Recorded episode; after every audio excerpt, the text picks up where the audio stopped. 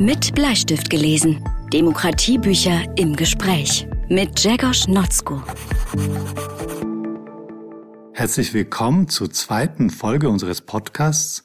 Heute bin ich im Gespräch mit Aleida Assmann. Die Grundlage für unsere Unterhaltung bietet ihr letztes Buch Die Wiedererfindung der Nation. Warum wir sie fürchten und warum wir sie brauchen. Ich kann mögliche Reaktionen auf den Titel bildlich vor mir sehen, und zwar, dass gerade der Titel Wiedererfindung der Nation an erster Stelle ein Schreckbild hervorruft.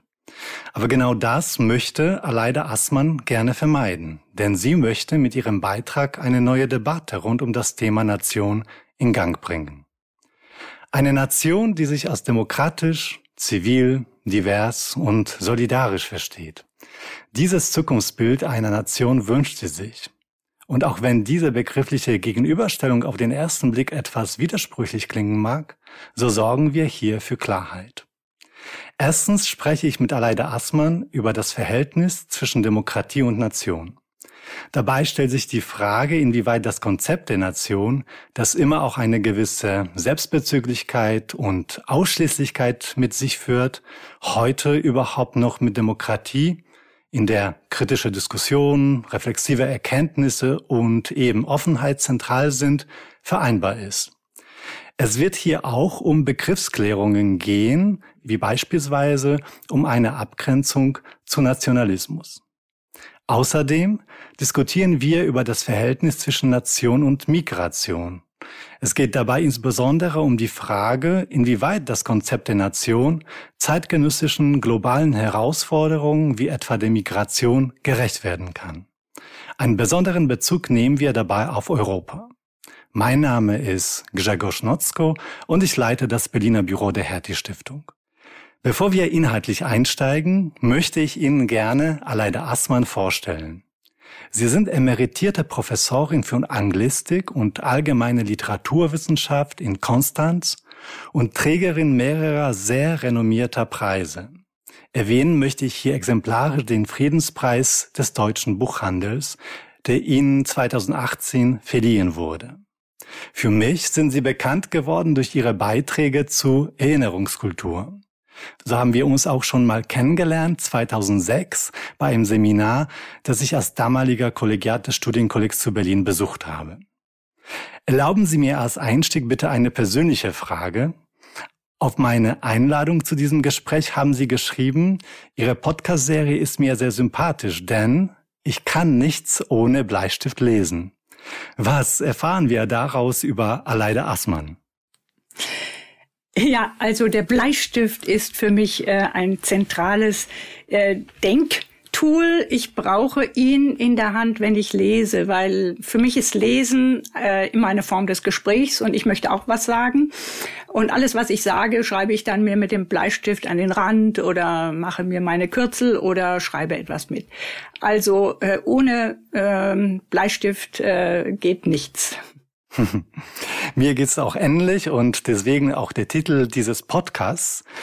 Und ich habe ja den ersten Teil unseres Gespräches bereits unter dem Stichwort Verhältnis zwischen Demokratie und Nation angekündigt.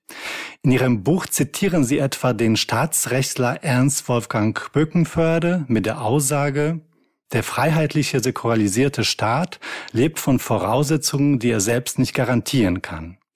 Und in ähnlicher Weise Francis Fukuyama, Liberale Demokratien sind nicht selbstgenügsam. Das Gemeinschaftsleben, auf das sie angewiesen sind, muss von einer anderen Quelle gestützt sein. Stellt die Nation aus ihrer Perspektive eben diese Quelle dar? Ja, ich glaube, wenn wir an den deutschen Nationalstaat denken, haben wir noch eine zweite Quelle, neben der Demokratie und der Rechtsstaatlichkeit. Wir haben nämlich ein Versicherungssystem, innerhalb dessen die, unser Staat existiert. Und das ist die EU. Äh, ich kann deswegen gar nicht äh, über die deutsche Nation nachdenken, ohne nicht auch an die EU zu denken.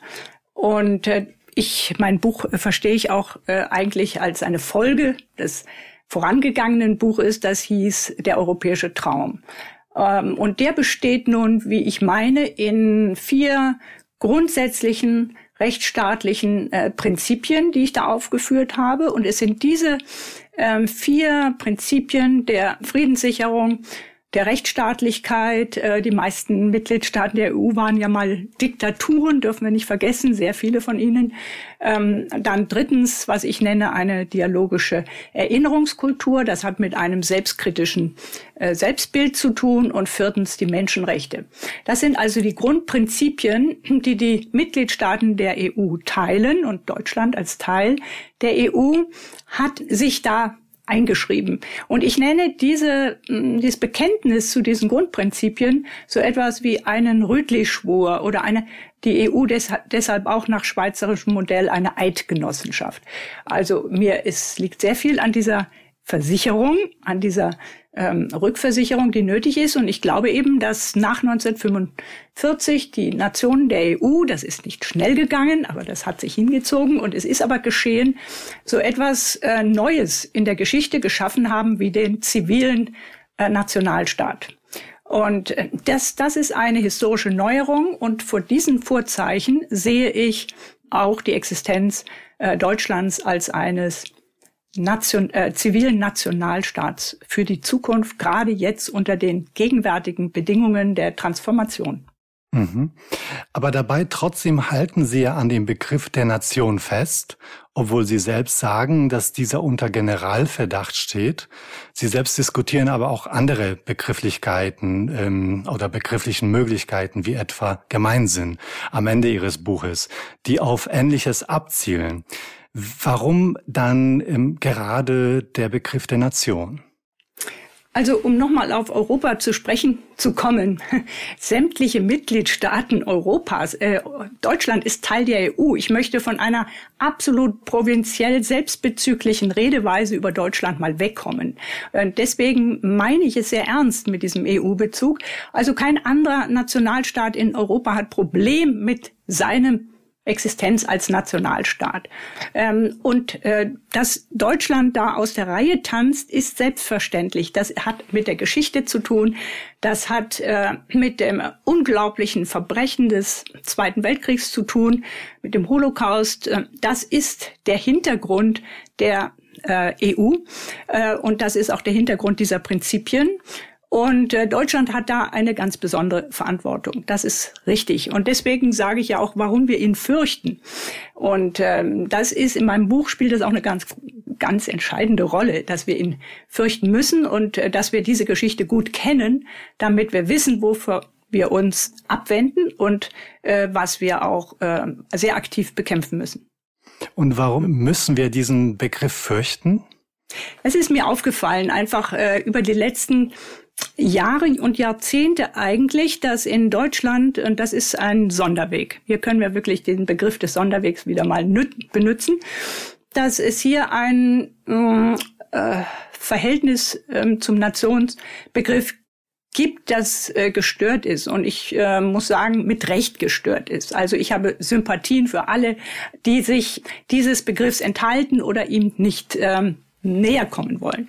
Aber ich habe dann auch äh, erlebt, dass ein 30-jähriger äh, Form von Entzug oder äh, Tabuisierung des Begriffs diesen Begriff wiederum zu stark macht. Also wenn man ihn drei Jahrzehnte aus dem akademischen Diskurs ausklammern muss, und damit beziehe ich mich ähm, jetzt einfach auf das, was ich an den Universitäten erlebt habe. Die, dieser Begriff wird gemieden bis heute. Wer ihn benutzt, macht sich verdächtig und äh, es gibt auch gar keinen Diskurs darüber, warum wir ihn nicht mehr benutzen dürfen, sondern wir haben eine äh, ein Ausweich, eine Selbstzensurstrategie entwickelt, ihn einfach nicht mehr ähm, zu benutzen. Und das scheint mir äh, gefährlich, weil wir uns mit dieser Realität, in der wir leben, auch gar nicht ähm, auseinandersetzen können.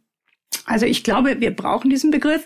Wir müssen ähm, diese Lücke, die sich da äh, ähm, gebildet hat, wieder, wieder schließen. Wir müssen darüber reden.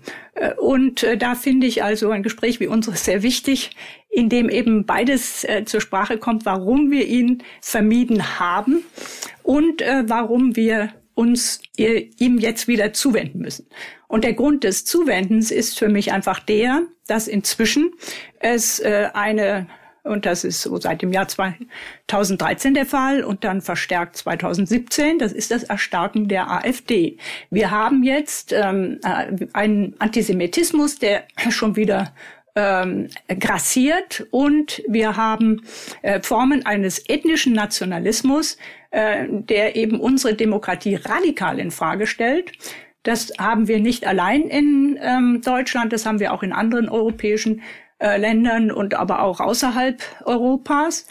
Und ähm, das ist genau der Grund, warum wir hier neu ansetzen müssen. Und ich komme da zurück auf Ralf Dahrendorf. Äh, der hat ähm, 1994 über diesen Nationalstaat geschrieben und hat gesagt, ähm, wir dürfen ihn nicht immer nur schlecht machen, denn wer ihm das Totenglöcklein läutet, diesem Nationalstaat, der ungewollt ähm, zerstört damit auch die Fundamente von Rechtsstaat und Demokratie.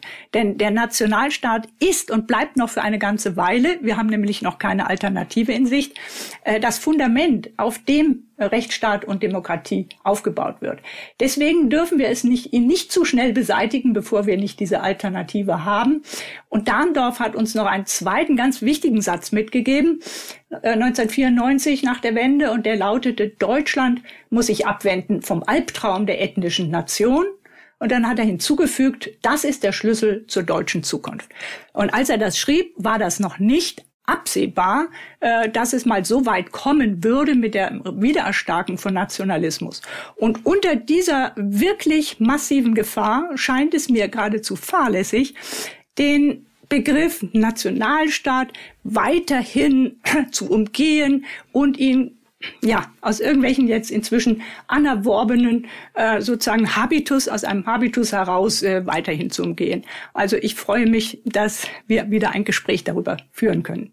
Ich freue mich auch darüber und ähm, äh, auch darüber, dass Sie ein, diesen Begriff der Nation als demokratisch, zivil, divers und solidarisch verstehen. Für mich schließt sich eine generelle Frage an, ähm, die ich gerne stellen würde. Ähm, und zwar die Frage nach einer semantischen Abgrenzung dieses Begriffes. Also Nation kann als eine politische Gemeinschaft aufgefasst werden oder eine kulturell begründete wenn nicht sogar als eine Abstammungsgemeinschaft. Äh, das sagen Sie auch in Ihrem Buch. Sie kann aber auch einfach ein Zugehörigkeitsgefühl bedeuten, eine kollektive Identität ausdrücken oder wie Sie das mit Herfried und Marina Münkler sagen, ein Solidaritätsgenerator sein. Was wäre Ihr Verständnis der Nation? Ja, also ähm, wenn ich nochmal auf das äh, Beispiel Europa zurückkomme, da ist äh, für mich interessant, dass äh, die EU sich unterscheidet von Großregionen etwa wie Kanada oder den USA. Ähm, das sind ja auch Nationalstaaten, aber ähm, in der EU gibt es eben diesen äh, Verbund von, äh, von Rechtsstaatlichkeit und ähm, demokratischer Gesellschaft äh, plus eine Vielfalt der Nationen. Und das hängt, das hängt mit der Explosion der Sprachenvielfalt in Europa zu, zusammen. Und da haben wir einfach unendlich viel mehr Diversität schon auf äh, engstem Territorium als in diesen anderen Großregionen. Und ähm, das ist eine Besonderheit der EU. Deswegen Nationalstaat ist zunächst in der EU erstmal verknüpft ähm, mit äh, der Standardsprache äh, die jeweils herrscht und diese, die von Grenze zu Grenze sich ändert. Ähm, und äh, dieses ähm, Diversitätspotenzial, diese Verdichtung, ist, äh, ist entscheidend. Und zur Sprache gehört ein weiteres Merkmal der Diversität, die die Nationen dann äh, voneinander unterscheidet, auch hinzu. Und das ist, sind geschichtliche Erfahrungen, ähm, aber auch künstlerische ähm, die Geschichte der Künste und der Künstler. Es ist, äh, hat etwas zu tun mit Landschaften und so weiter. Also innerhalb dieser Regionen sind nicht, nicht nur äh, Sprachen entstanden, sondern in den Sprachen eben auch äh, sehr viele kulturelle Erzeugnisse, die dann traditionsbildend wirken. Und äh, man kann ja sich vorstellen, dass äh, Migranten in eine ähm, in einen Staat einwandern äh, und dann auch an dessen nationaler Kultur partizipieren. Das heißt, dass sie die äh, anreichern, dass sie sie äh, grundlegend auch verändern, dass sie sich aber auch da in gewisser Weise einschreiben, weil sie an Dinge anknüpfen können äh, durch Partizipation. Also ich verstehe diese Nationalkulturen so etwas wie eine geografische Umwelt. Und zur Umwelt gehört ja nicht nur die Berge und die Wälder und die Seen und so weiter, die Natur, äh, sondern gehört ja auch das, was aus der Geschichte noch übrig geblieben ist, im Sinne von Relikten, Denkmälern, Bauten, Architektur und so weiter. All das macht für mich ähm, äh, Nation aus und das ist ganz wesentlich das, was auch kulturelle Diversität erzeugt. Diese Perspektive auf Europa ist auch, die spricht auch mich sehr an. Ähm, bevor wir über Europa mehr sprechen, möchte ich noch einmal ähm, auf Deutschland zu sprechen kommen. Denn an mehreren Stellen in Ihrem Buch betonen Sie, dass in Deutschland eine gewisse Zurückhaltung in Bezug auf, auf die Nation vorherrschen sei. Nicht zuletzt in der intellektuellen Auseinandersetzung mit dem Begriff oder ähm, in der wissenschaftlichen Auseinandersetzung. Und diese Zurückhaltung kann man sicherlich erstmal historisch begründen. Ich fühlte mich ähm, hierbei an Befunde des Buches Ordnungen des Nationalen von Jens Adam erinnert. Er betont, dass diese gewisse Zurückhaltung zu einer spezifisch deutschen Strategie der Selbstdarstellung auch dahin führen kann, dass das Nationale im gewissen Sinne unumgänglich ist. Es reproduziert sich so oder so, ob wir das wollen oder nicht. Und mich würde interessieren, wie Sie den Umgang mit der Nation in Deutschland oder mit dem Nationalen in Deutschland einschätzen. Sie zitieren auch mehrmals äh, den Bundespräsidenten Steinmeier dazu. Wie ähm, sehen Sie die aktuelle Entwicklung in Deutschland? Sie haben recht. Ich selber in meinem Buch habe schon diese Ebene der Kulturpolitik äh, tatsächlich auch mit einbezogen, äh, weil ich mich, und das ist ja mein Gebiet, äh, da aber vorwiegend ähm, beschäftigt habe mit der Erinnerungskultur. Das heißt, die äh, politisch markanten Statements des Bundespräsidenten sind für mich äh, Teil meiner historischen Quellen und ich beobachte das auch äh, sehr genau, wie dort das ähm, nationale Selbstbild sozusagen von oben geformt wird, wie es ähm, gesellschaftliche Akzeptanz erhält, ja oder nein und, und wie das in der Gesellschaft umgesetzt wird auf lokaler Ebene. Das interessiert mich sehr. Aber was ich jetzt durch das Buch von Jens Adam hinzugewonnen habe, ist ein Blick auf die deutsche Kulturpolitik. Politik. Das war für mich unheimlich ähm, erleuchtend geradezu und belehrend. Und da habe ich gelernt, dass tatsächlich Kulturpolitik der Ort ist, wo man sich ständig mit dieser Nation äh, beschäftigt. Ähm, während also in den Unis, wo ich ja herkam, äh, das Thema Nation vollkommen sozusagen äh, abwesend war und man, ich gehörte selber zu einer solchen Gruppe äh, von Erinnerungsforschern, man überhaupt nur noch über transnationale Erinnerungen forschen durfte, weil alles andere ähm, gefährlich war, weil man der Nation zu nahe kam.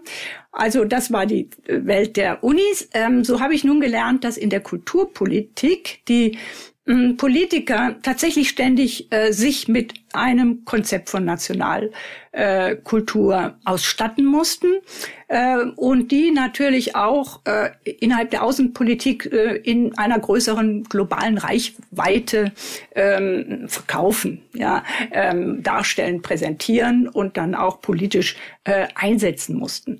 Und da war es für mich nun mh, zunächst mal die erste sehr interessante Beobachtung, dass äh, dieser äh, Begriff des Nationalstaats oder des, der Kulturnation ständig umgebaut wird. Das ist ein diskursives Phänomen, kann man sagen. Es, man, man braucht immer wieder einen neuen Diskurs, in dem man äh, in bestimmten historischen Konstellationen diesen Begriff der Nation wieder neu ausrichtet. Ähm, und tatsächlich steckt dahinter der Gedanke einer ewigen Baustelle. Ich habe das Wort auch, äh, die Formulierung auch bei Adam gefunden, eine ewige Baustelle. Und genau so sieht es ja auch auf dem Cover meines Buches aus.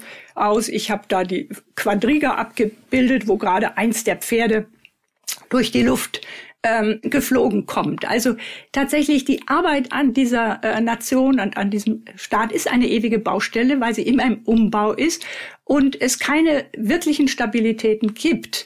Ähm, und was ich eben von ihm auch gelernt habe, war, dass nach der Wende, etwa so um das Jahr 2008 herum, dieser Kulturnationsbegriff riesigen Aufwind hatte Und das ist für mich wichtig äh, zu wissen, es ist mir entgangen, ähm, weil diese Konstellation, die dort äh, entworfen wird, die damals vorherrschte, nicht der Hintergrund meines Buches ist. Ich kann mich also damit jetzt besser davon absetzen, weil das, was damals der Fall war, für mich heute nicht mehr gilt. Was war damals der Fall? Damals war der Fall, dass der äh, Verständnisrahmen oder der Diskursrahmen äh, war der der Globalisierung. Und das Wort Globalisierung wurde mh, immer gleich mit dem Begriff der Unübersichtlichkeit verknüpft. Und wenn dann äh, Globalisierung so unübersichtlich ist, äh, gibt es natürlich die Gegenbewegung, dass man im lokalen und nationalen äh, wieder äh, Grund finden möchte und sich versichern möchte. Und deswegen wird der Begriff des der Nation oder des, der Nationalkultur immer als ein Ordnungsbegriff eingeführt. Und das ist dann gleichzeitig natürlich auch so etwas wie eine Bremse gegen äh, globale äh, Entwicklungen. Und damit ist auch dieser Begriff, äh, wird der sehr kritisch. Ich würde aber nun sagen, dass äh, dieses Rahmennarrativ ähm, nicht mehr gilt, ähm, weil wir eine ganz andere Grundsituation haben. Jedenfalls vor dieser neuen Grundsituation habe ich mein Buch über die Nation geschrieben. Äh, weiterhin gilt tatsächlich, dass die Globalisierung ähm, das ist, was unsere Welt im Moment bis zur fast Unkenntlichkeit äh, verändert.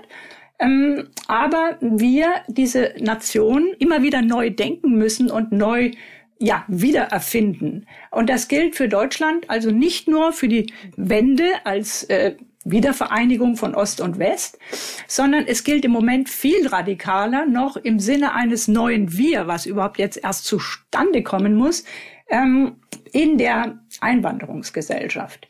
Ähm, das ist eine Herausforderung, von der also damals noch wenig die Rede war, ähm, die uns vor neue Voraussetzungen äh, und neue Aufgaben stellt äh, und tatsächlich diesen Gedanken der Transformation viel weiterführt äh, und natürlich auch bis hin in eine globale Transformation eines Planeten, den wir alle retten wollen. Verstehen Sie, das war damals nicht der Fall. Äh, um 2008, ähm, als Kulturnation noch so ein Prestigewert war oder ein Stabilisierungsanker. Äh, jetzt brauchen wir einen anderen Begriff äh, von Nation, der nicht nur in die EU eingliederbar ist, sondern der eben auch äh, sich diesen globalen Weltproblemen annähert und anerkennt, dass die Globalisierung nicht nur Unübersichtlichkeit geschaffen hat, sondern vollkommen neue Lebensverhältnisse mit eben 26 Prozent ähm, Migrationsanteil in, den, in der Deutsch, deutschen Gesellschaft. Und dabei sollen wir bleiben. Wir sind nämlich also gleich bei dem zweiten Themenkomplex unseres Gespräches. Ähm, und dabei soll es um die Betrachtung des Begriffs Nation eben im europäischen und globalen Kontext gehen. Sie beziehen sich in Ihrem Buch mehrfach auf Migration, Einwanderung als eine zentrale Dynamik, die die Nation flexibilisiert, herausfordert und vielleicht eben deshalb eine Wiedererfindung der Nation erforderlich macht. Das haben Sie jetzt auch äh, genau so formuliert. Was macht Migration mit dem Konzept der Nation und warum kommt es dabei immer wieder zu Konflikten? Ja, das ist mir bei den Forschungen an meinem Buch als, auch als erstes aufgefallen, dass der Nationsbegriff da ein äh, Problem ähm, schafft, weil er, sofern er mit irgendeinem Konzept der Homogenität verbunden wird, ähm, zugleich ein einen Ausschlusskriterium ähm, schafft. Und immer, ähm, so sagt es einer der Autoren, den ich da gleich zitiere, über den methodologischen Nationalismus, immer ein ähm, äh, ein Hemmnis für Migranten darstellt. Also die Nation und die Migration, die passen nicht zusammen. Das äh, ist der Konsens der, der Forschung gewesen. Aber nun haben wir beides und meine Vorstellung ist, dass wir das jetzt eben auch in neuer Weise zusammendenken müssen. Bisher gab es eben eine, wie ich das nennen möchte, mal eine Zwangsalternative. Und da beziehe ich mich nochmal auf das Buch von Jens Adam. Und er sagt, es gibt eigentlich eben nur zweierlei. Es gibt die, den Begriff der Nation, das ist dann die Betonung sozusagen einer territorialen Verankerung von Kultur. Das heißt, Kultur, Territorium und Nation zusammen bilden so etwas wie einen soliden Container. Ja? Äh, das ist Nation. Und äh, auf der anderen Seite, was aber jetzt aktuell wäre, wäre, dass wir ähm, die Migrationsbewegungen denken müssen als einen kosmopolitischen Kreuzungspunkt unterschiedlicher Bewegungen. Da sind die Migranten dabei, da sind aber ganz viele andere Mobilitäten noch dabei. Also das Wort Mobilität taucht da ständig auch auf. Ähm, und es gibt ganz neue Verhandlungen von Zugehörigkeiten. Also die Nation können wir jetzt nicht mehr gebrauchen. Äh, das ist äh, immer die Alternative. Das heißt, es gibt hier Nation gegen Kosmopolitismus. Und das ist eben für mich eine Kategorie, mit der ich nicht so viel anfangen kann, weil ich sie mir nicht äh, klar genug und konkret, konkret genug praktisch umsetzen kann. Und ähm, die Frage ist ja eher die, wie kann man eine Nation schaffen, die diesen neuen Anforderungen gerecht wird, die zum Beispiel, also die zunächst mal äh, Platz schafft für die Migranten, das heißt, äh, dass sie auch in einer Weise heimisch werden, wie sie sich das wünschen, angenommen äh, zu werden, dass sie aber dann partizipieren können und diese Nation selbst mitgestalten können. Ähm, gestern zum Beispiel war ich in einer Zoom-Konferenz äh, mit einer Migranten Verbänden, es sind äh, 33 verschiedene ähm, Verbände zusammengefasst, die alle über diese Frage nachdachten, wie äh, können sie als Migranten sich in dieser ähm, Nation äh, einbringen äh, und auch ihre Anliegen äh, selbst vertreten. Also diese, diesen Prozess mitgestalten.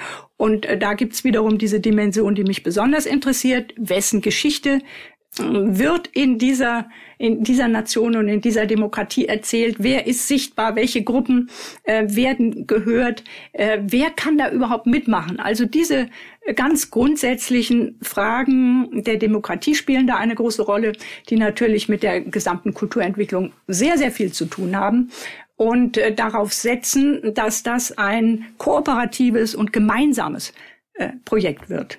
Mhm.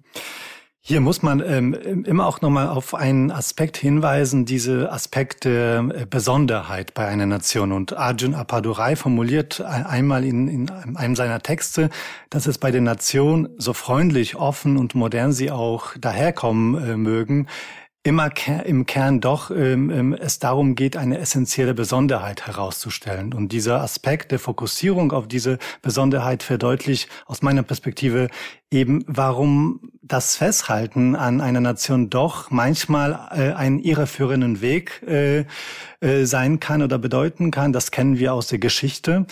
Und nehmen wir jetzt die aktuellen Entwicklungen in Polen, in Europa, Brexit, äh, Populismus. Ähm, trifft diese Beobachtung für Sie zu? Das ist die andauernde Gefahr, die der Nationalstaat ausgesetzt ist. Da hat der Appadurai absolut recht. Wenn er von der gefährlichen Idee des nationalen Ethos spricht, und ich wiederhole auch nochmal ähm, den Dahrendorf, äh, der von dem Albtraum äh, spricht. Ja, äh, das ist der Albtraum, den Deutschland überwinden muss. Die Zukunft liegt darin, dass diesen ähm, Geist in der Flasche hält, beziehungsweise diese, diese Gefahr endlich einmal überwindet. Da äh, ich habe schon gesagt, diese Gefahr ist nicht nur in Deutschland da, sie ist auch in, an anderen Orten da. Und was es zum ersten Mal gibt, das ist wirklich neu, ist, dass die sich transnational verschränken und äh, stärken. Äh, deswegen ist das eine globale Gefahr. Ähm, wir haben inzwischen Regierungsspitzen, ja, die ganz offen äh, einen exklusiven äh, Form von, von Staat, der extrem repressiv gegenüber Minderheiten ist, ähm, verkörpert. Und diese transnationale Bewegung äh, hat auch in die EU eingeschlagen. In, in dem Fall von Großbritannien würde ich mal sagen, ist noch ein Sonderfall. Großbritannien war ja immer schon in einer besonderen Rolle. Äh, Churchill wollte England überhaupt nicht in der EU sehen. Er hat sehr viel getan dafür, dass die EU entstand, aber ohne England. Und das hängt auch so ein bisschen damit zusammen, dass man das Gefühl ähm, hatte, also das hat mir eine Kollegin in England mal genau so gesagt, wir, äh, EU ist ein Verbund von reformierten Staaten, die mal Diktaturen waren, das ist nicht unsere Geschichte. England hat das Problem nicht. Äh, also in gewisser Weise ein gewisser Exceptionalism. Mm, wir sind eine Ausnahme.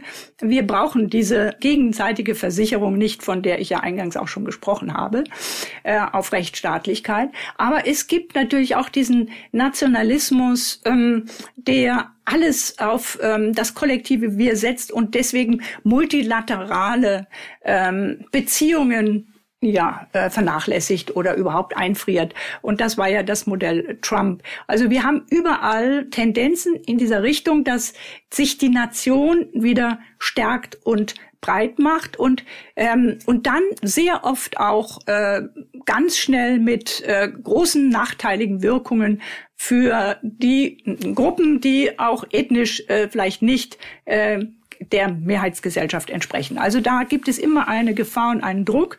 Und ähm, umso wichtiger ist eigentlich genau dieser Versicherungsmechanismus, äh, der Rechtsstaat äh, in der EU, um das äh, zu bekämpfen. Und ähm, nun ist es so, dass das ja durch die Gesellschaften selber durchgeht. Es, wir können das nicht sagen, Ungarn oder Polen sind jetzt ähm, illiberale, autoritäre äh, Regime geworden, äh, sondern es, in diesen Gesellschaften gibt es ja ganz große Teile der Bevölkerung, äh, die zivilgesellschaftlich organisiert sind und sehr demokratisch gesonnen. Also deswegen gehören sie ja auch noch in die äh, EU, um sie nicht äh, aufzugeben und ihnen auch weiterhin eine Stütze sein zu können. Aber hm, Sie haben recht, äh, dieser Kampf findet äh, überall statt, auf ähm, der Ebene von Nationen, der EU und eben auch der Welt. Und ich glaube, dass äh, wir das immer im Blick behalten müssen, eben ähm, wohin führt uns dieser Begriff der Nation und inwieweit brauchen wir so eine Besonderheit. Wir sind leider fast am Ende unseres Gespräches angelangt. Abschließend möchte ich einen Satz von Akil Mbemb wiedergeben, ähm, den er 2019 in einer seiner Kölner Vorlesungen formuliert hat. Er sagt, in Demokratien geht es im Kern um die Frage, was wir einander schuldig sind. Ich stelle mir die Frage, was könnte diese Dimension des Zusammenlebens im Hinblick auf Ihre Überlegungen zu der Wiedererfindung der Nation bedeuten? Denn diese Frage drückt meines Erachtens sehr treffend eine Dimension unseres Zusammenlebens aus, die wir nicht außer Acht lassen dürfen, gerade dann, wenn wir über die Wiederempfindung der Nation nachdenken. Frau Assmann, was sind wir einander schuldig? Vielen Dank für diese schöne letzte Frage, denn sie führt mich eigentlich ins Zentrum der Dinge, die mich interessieren. Und das ist diese dialogische Erinnerungskultur, äh, über die wir jetzt zu wenig gesprochen haben. Aber mh, dieses, äh, dieser Satz von Mbembe trifft es genau. Was sind wir einander schuldig? Das habe ich ja schon versucht, innerhalb der EU genauer zu spezifizieren, indem ich Begriffe wie dialogisches Erinnern oder Beziehungsgeschichten äh, ein geführt habe, die eben genau diese falsche Autonomie und Autarkie ähm, der sich immer wieder abschließende Nationen durchkreuzen. Und das Wichtige beim Bembe ist nun, dass er diese Dynamik auf, äh, ja, würde ich sagen, auf eine globale Ebene hebt äh, und auch da denkt an den globalen Norden und den globalen Süden, was wir einander äh, schulden. Und ich möchte hier auch noch hinzufügen, vielleicht einen Satz, den ich von ihm gerade gehört habe ähm, auf einer Konferenz dieser Woche, wo er sagte, äh, die Welt ist zerrissen und äh, polarisiert. Die große Frage ist, was haben wir eigentlich überhaupt noch gemeinsam? Und ähm, seine Antwort war dies, mh, wir sind auf der Suche nach einer äh, unserer gemeinsamen Geschichte, die wir erst wieder entdecken müssen, und der Aufgabe, diese gemeinsame Biografie zusammenzuschreiben. Alleine das ist ein wunderbarer Ausblick, äh, um weiter ins Gespräch zu treten mit Ihnen. Ich bedanke mich sehr herzlich für das Gespräch, für Ihr Buch Die Wiedererfindung der Nation und ich hoffe sehr, dass wir bald wieder eine Gelegenheit haben äh, zu einem weiteren Austausch. Vielen Dank. Ich danke Ihnen sehr, Herr Notzko, für dieses Gespräch. Danke. Mit Bleistift gelesen. Demokratiebücher im Gespräch. Ein Podcast der gemeinnützigen Hertie Stiftung. Weitere spannende Podcasts, Videos und Interviews zum Thema Demokratie gibt es auf unserer Website www.ghst.de